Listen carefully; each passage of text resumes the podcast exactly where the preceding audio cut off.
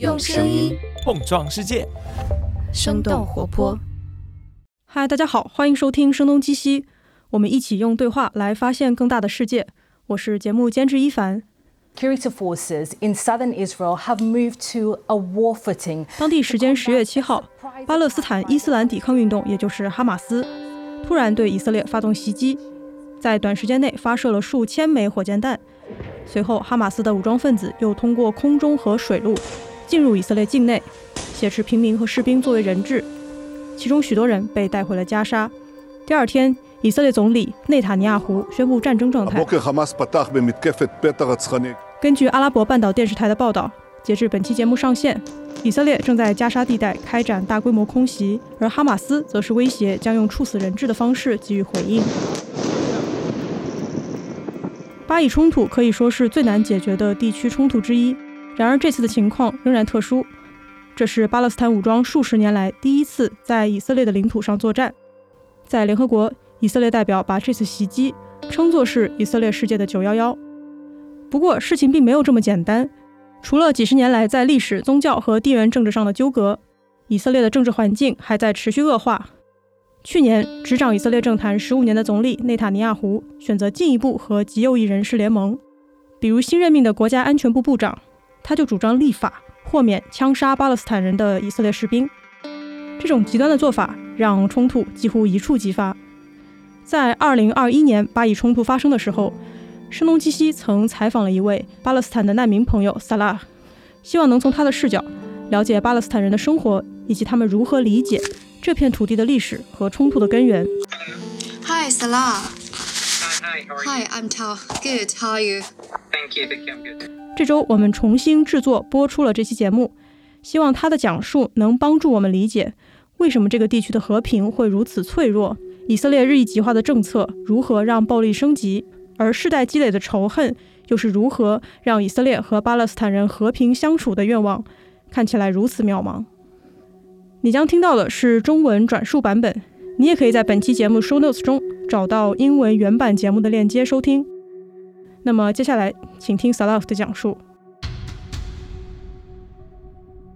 I'm Palestinian.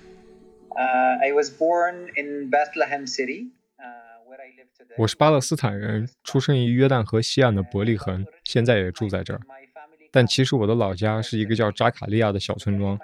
在一九四八年，很多像扎卡利亚一样的村庄被以色列占领了，所以从我的祖父母到我，三代人都是难民。为什么会这样呢？因为根据国际法，巴勒斯坦的难民身份是世袭制的。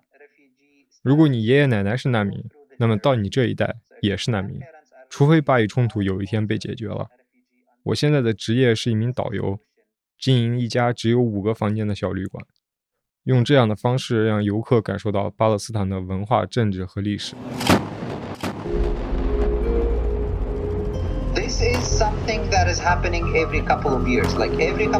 每隔几年，巴以之间的暴力冲突就会升级一次。为什么这么说？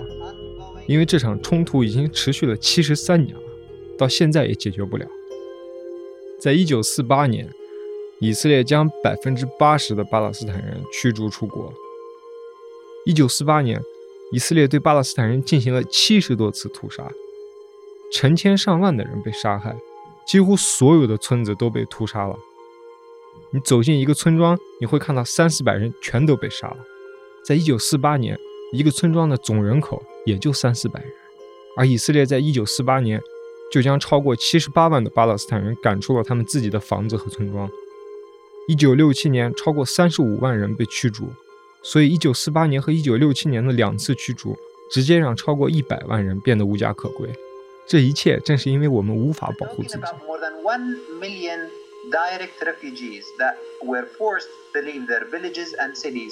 In, in 1948 and in 1967, just because we couldn't defend ourselves.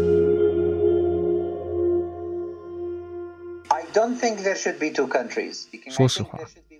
我觉得这里本不应该被分裂成两个国家，我觉得应该是一个国家，巴勒斯坦人和以色列人和平的生活在一起，就像南非那样，所有人都可以投票。而如果不那样的话，巴以问题永远得不到解决。就永远保持着现在的情况。但以色列人不想，而巴勒斯坦人更愿意接受这个方案。一九四七年的时候，阿拉伯民族地区和巴勒斯坦人提出了一国制的方案。那时候这个国家还未被分割，而英国支持分化这两个国度。我们当时是拒绝的，我们不想要分裂，我们想要的是一个完整的国家。但这个方案被拒绝了，他们甚至不让我们在联合国发起投票。那时候的犹太复国主义意识到，他们只拥有巴勒斯坦百分之五点七的土地。这块地当时是英属巴勒斯坦托管地。这块地最早在1918年在地图上被这样标的，但在1922年改过一次，它才变成我们如今公认的巴勒斯坦。1947年，犹太复国主义运动爆发，犹太复国组织只拥有这片土地的百分之五点七，但他们却分得了几乎百分之六十的土地，准确的说是百分之五十七。与此同时，犹太人口只占少数。不到这片区域总人口的百分之三十，所以情况就是，他们只对很少的土地拥有所有权，却分到了很多领土。而占总人口百分之七十一的巴勒斯坦人，仅分到了百分之四十二的土地，其中百分之一还是耶路撒冷及周边地区作为国际共管区。以色列人想的就是，我们都能得到半数的土地了，为什么还要和他们共享一个国家？如果巴以是一个国家，我们就没多少土地了，因为他们只实际拥有这里百分之五点七的土地控制权。这就是为什么以色列当时会拒绝巴以合并成为一个国家。Today, Israel is committing genocide in Gaza.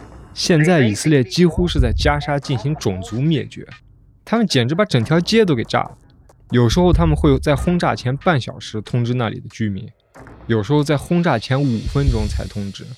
如果你给一栋楼里的人打电话说六分钟之后这里要轰炸了，而这栋楼有十层，要怎么在六分钟之内通知到这栋楼里的每一个人，并且让他们安全撤离？I have a good friend that I knew through TikTok。我在 TikTok 上认识了一个好朋友，因为我从来没去过加沙，我只是在社交媒体上跟他们联系。我这个朋友有七个女儿，他把他的家人分散在三个不同的房子里。他告诉我说，如果其中一个房子被炸了，那在其他房子里待着的人还能活下去，我就不会一下子失去所有的孩子。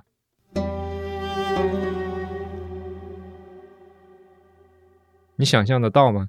今天早上我的朋友跟我说，轰炸点离他家只有二十米远，但他还活着。但他每次都会跟我说：“注意安全，可能下一次我就没办法跟你打电话了。” He says, "Take care, just in case I can't call you next time." That's every time we talk. 每次他都会这么说。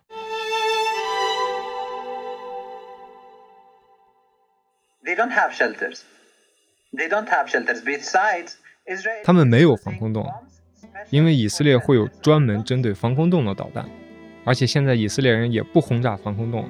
因为整个加沙都没有防空洞，以色列人改轰炸平民建筑了。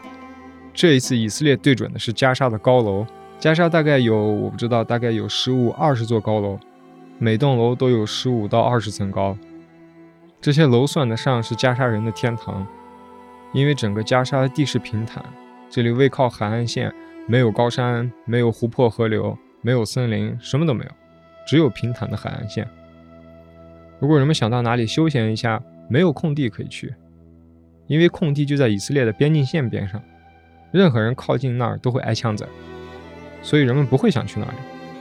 人们会去高楼里面，那里面有咖啡馆、学校、NGO 组织、健身房，所有重要的一切都在那个高楼里。很简单，因为加沙没有足够的水和电，加沙的电力被以色列控制，人们一天只有三四个小时能用上电。但高楼里有独立的发电机，人们凑钱买的，以保证人们在里面能够一直用上电。他们把那里炸了，就为了摧毁加沙人的心理。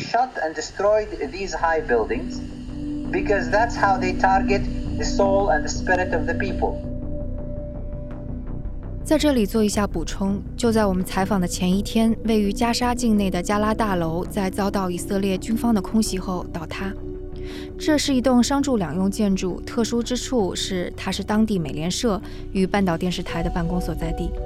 以色列军方只是提前了约一个小时通知大楼的所有者，随后四枚火箭弹将大楼夷为平地。They targeted journalism and journalists. Yesterday, for example, they bombarded the house of a Palestinian. 就在昨天，他们把巴勒斯坦记者居住的房子给炸了。以色列宣称他们的导弹定位非常准确，要么他们是在撒谎，只是随意轰炸；要么他们说是真的，他们真的瞄准了新闻机构、学校、医疗场所等地。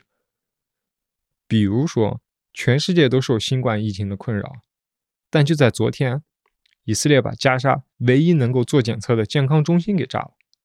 现在加沙没法做新冠检测了。在这之前，以色列不给加沙他们应有的疫苗。但其实这就是一种区别对待。加沙有两百万人口，但以色列却只给了八万支疫苗。现在以色列又轰炸了可以检测新冠病毒的健康中心，还轰炸了联合国用作避难场所的学校。Nobody can leave Gaza. Gaza is the biggest jail in the world. 没有人可以离开加沙。现在的加沙就是世界上最大的一座监狱，海陆空都被以色列包围着。就像是世界上最大的集中营，两百万人都被关在里面。甚至当渔民想要外出捕鱼的时候，他们都不被允许到海岸线三英里之外的地方。人们出现在海岸上的时候，以色列的警察就开始动枪了。在约旦河西岸和东耶路撒冷，到处都有反压迫的抗议活动，人们声援支持加沙、支持耶路撒冷、支持谢赫贾拉，以及在以色列境内被以色列当局压迫的巴勒斯坦人。整个西岸地区有两百多个抗议点，光伯利恒就至少有十个。针对巴勒斯坦人的攻击，无论是在西岸，还是在以色列，或者是在耶路撒冷，不仅来自于以色列军方，还有来自以色列定居者。比如在西海岸非法定居的以色列定居者，带着武器、炸药、刀具枪杀阿拉伯人，并且互相之间传信。试图发起一场种族灭绝，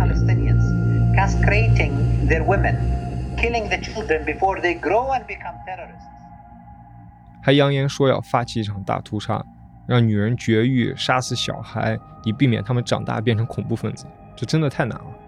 我今年三十五岁了，我几乎在这住了一辈子，我见过许多非常糟糕的事情。在我十六岁的时候，我看见以色列的 F 十六战机轰炸伯利恒。把炸弹扔到城市的中央，这个对基督徒而言最神圣的城市，也是基督诞生的地方。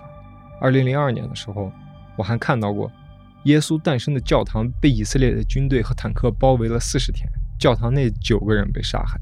如果说那个时候我所经历的一切还比不上今天我所看到的，你可以想象现在的情形有多糟了。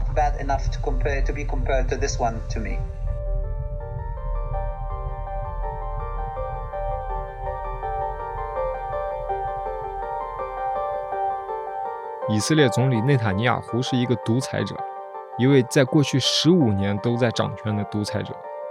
当他感到自己正在失去权力，并有可能因为腐败而进监狱的时候，他挑起了巴以的新争端。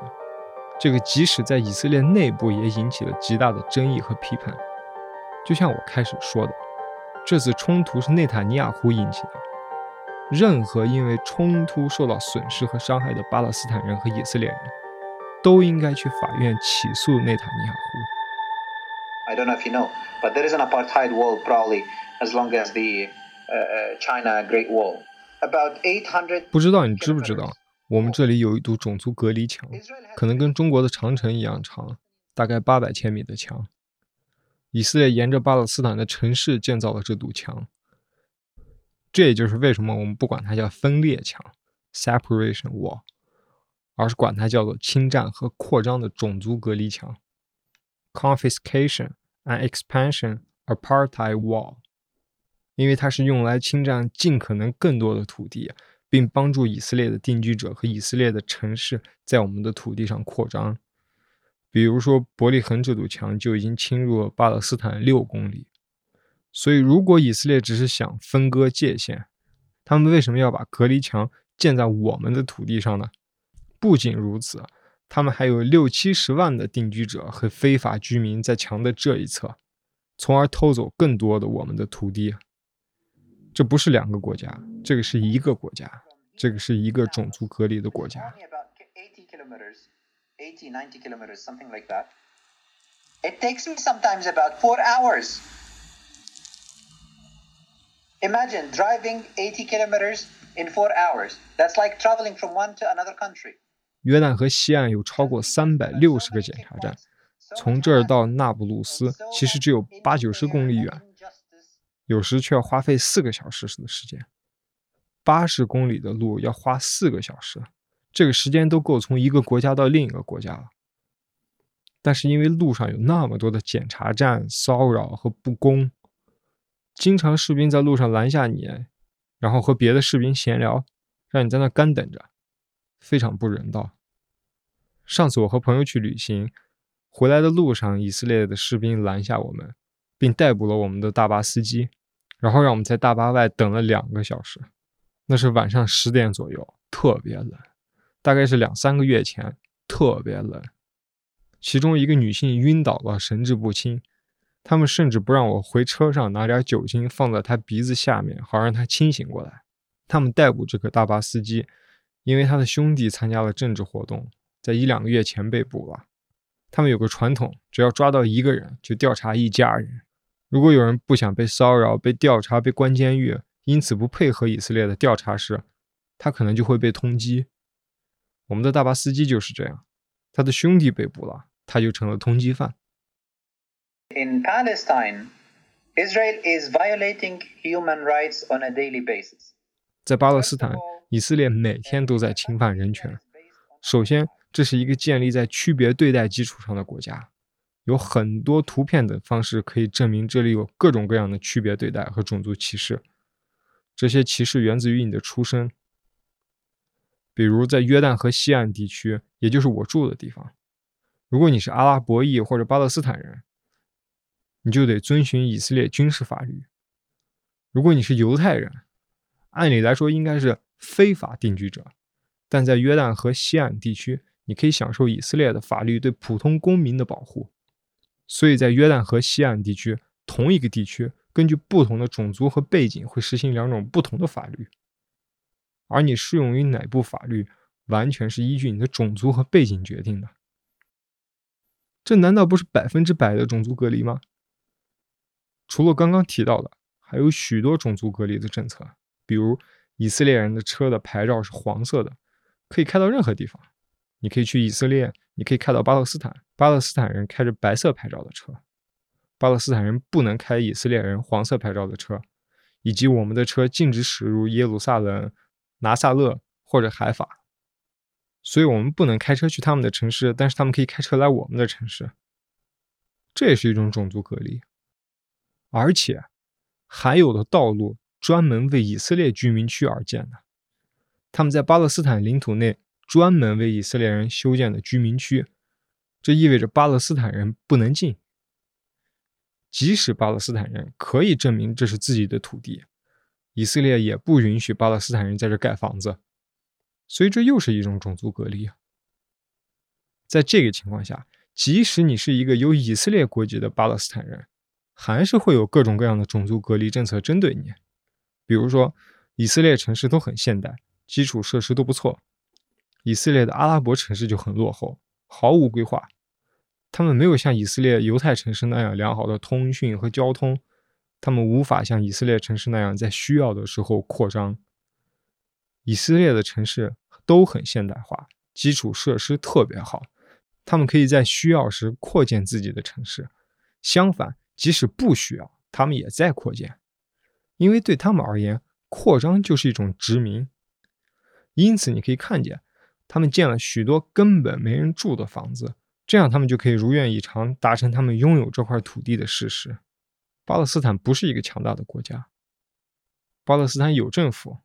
但不是一个可以自己控制自己资源的独立国家。为什么这么说？因为以色列控制着我们所有的自然资源。西岸百分之六十的巴勒斯坦土地都完全处于以色列的全面的军事掌控之下。这意味着，如果我在海边有一块土地，我想盖房子，就要先征得以色列的许可。以色列绝对不会同意的，以色列绝对不会同意巴勒斯坦人在这片区域盖房子的，除非这背后有什么政治上的协议。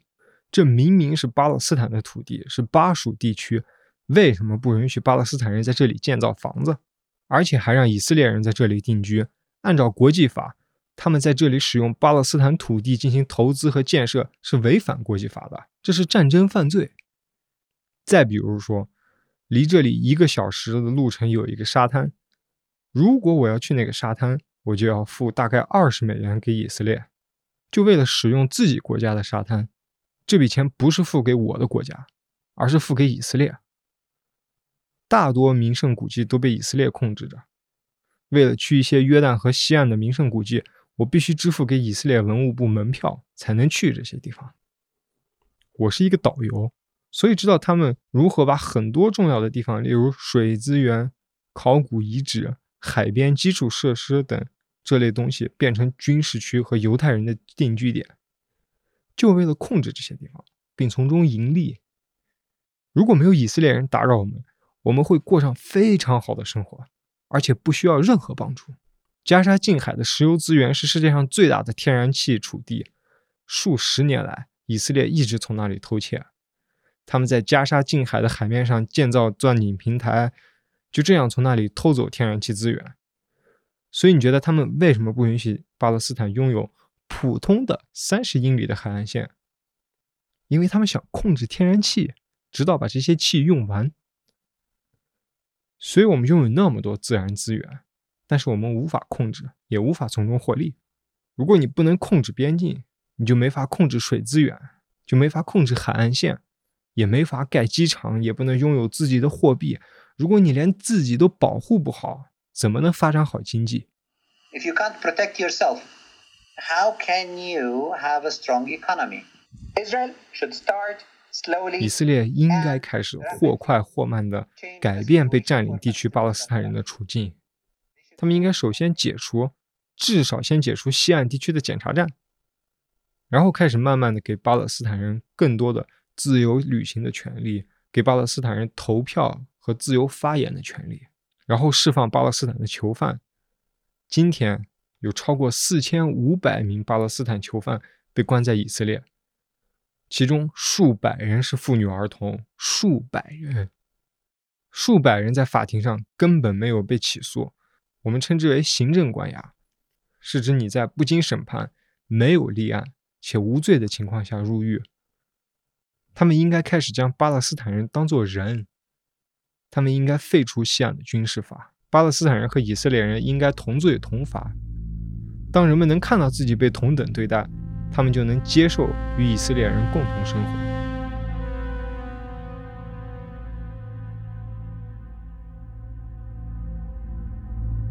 我们对以色列人没有意见，我们对不公正有意见。我在任何时候。都是反对任何形式的暴力的，但是你要明白抵制机制是如何产生的。人们会为了获得自由而用各种方法来抗争。在某一刻，巴勒斯坦人除了石头什么也没有，所以他们就用石头反抗。接着他们会用一些冷兵器，比如刀、弹弓之类的，有什么用什么。有玻璃瓶子就用玻璃瓶子。然后他们会逐渐开始用更多的暴力的东西。比如一些老旧的枪支，为什么呢？因为非法侵占现象越来越激烈，侵占行为越来越过分，反抗就会越来越暴力，然后以色列人就用更多的武力镇压，然后巴勒斯坦人就越抵抗。历史上有十八九年，巴勒斯坦人试图和以色列人和平相处，但这行不通。一九四八年，以色列占领了百分之八十的巴勒斯坦土地。一九六七年，他们又占领了其余的土地。也正是从那个时候开始，巴勒斯坦开始了军事抵抗。Occupation is an action and offense. Resistance starts with an re. That's why it's a re-resistance, reaction. 巴勒斯坦人第一次自杀炸弹袭击发生在一九九四年，巴鲁克·格尔兹坦屠杀事件六个月后，巴鲁克·格尔兹坦进到希伯伦伊布拉辛清真寺内，射杀了二十九人。另有二十五人在外面被以色列士兵和定居者杀死。六个月后，巴勒斯坦人发起了第一次自杀式爆炸袭击。为什么呢？因为人们没有其他战斗手段。最后一次自杀式爆炸袭击可能是十十五年前，但不是因为有了边境墙，不是因为以色列人想让它停，它就停了，或者因为巴勒斯坦人害怕了才停止，都不是。自杀式袭击停止了，因为巴勒斯坦人找到了另一种战斗手段，他们现在可以发射导弹而不用送死。今天，许多人像我一样，呼吁和平，呼吁非暴力解决这场冲突。而我们的声音被封锁了。当人们使主张和平的人无法发声，你又怎么能期待人们相信和平呢？如果他们不给那些和平主义者一个解决问题的机会，人们怎么还会相信和平？我相信和平，我到死也相信和平。我从不相信暴力。我生命的第一天、最后一天，或者我生命的尽头，我都不相信暴力能解决问题，而且。如果暴力能提供一个解决方案，那这个方案只能是血腥的方案。我讨厌血腥，但以色列没有给人们其他的任何选择。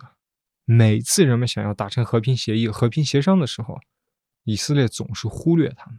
想象一下，如果你是一个巴勒斯坦人，现在你面前有两个选择：拉马拉的法塔赫和加沙的哈马斯。过去三十年。西岸的法塔赫一直在和以色列政府协商，但西岸剩下的土地比加沙剩下的还要少，而加沙过去远比西岸小得多啊！为什么会这样？因为加沙用暴力去反抗了，而加沙境内也没有检查站。人们看到的是以色列奖励了暴力，因为他们没能侵占加沙地区，反而惩罚了和平，因为占领了西岸地区更多土地。所以，当人们看到谈判不能带来任何改变，而暴力可以，即使是一个血腥的过程，他们还是觉得暴力赢了。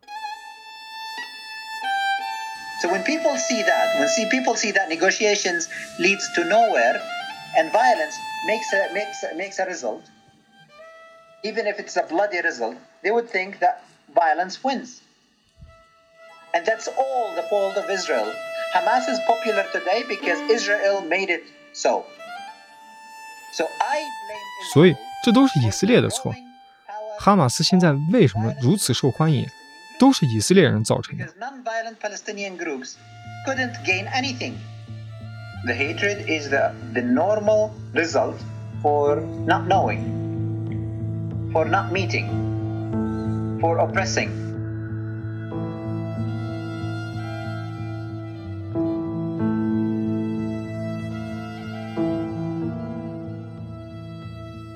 以上就是 Salah 的讲述。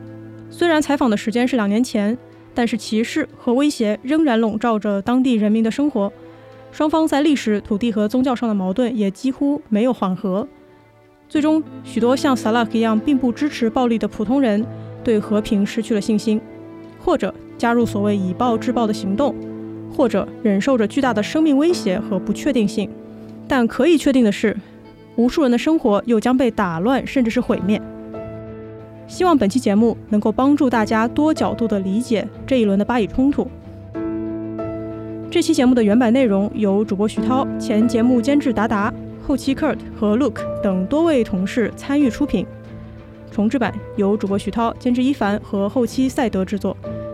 感谢你的收听，我们下期再见。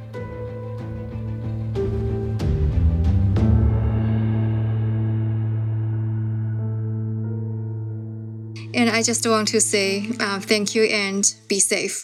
Um, being safe is not it's not something you can decide alone in this. You can stay away from things, but you can't guarantee that you will stay safe. It's not a free country.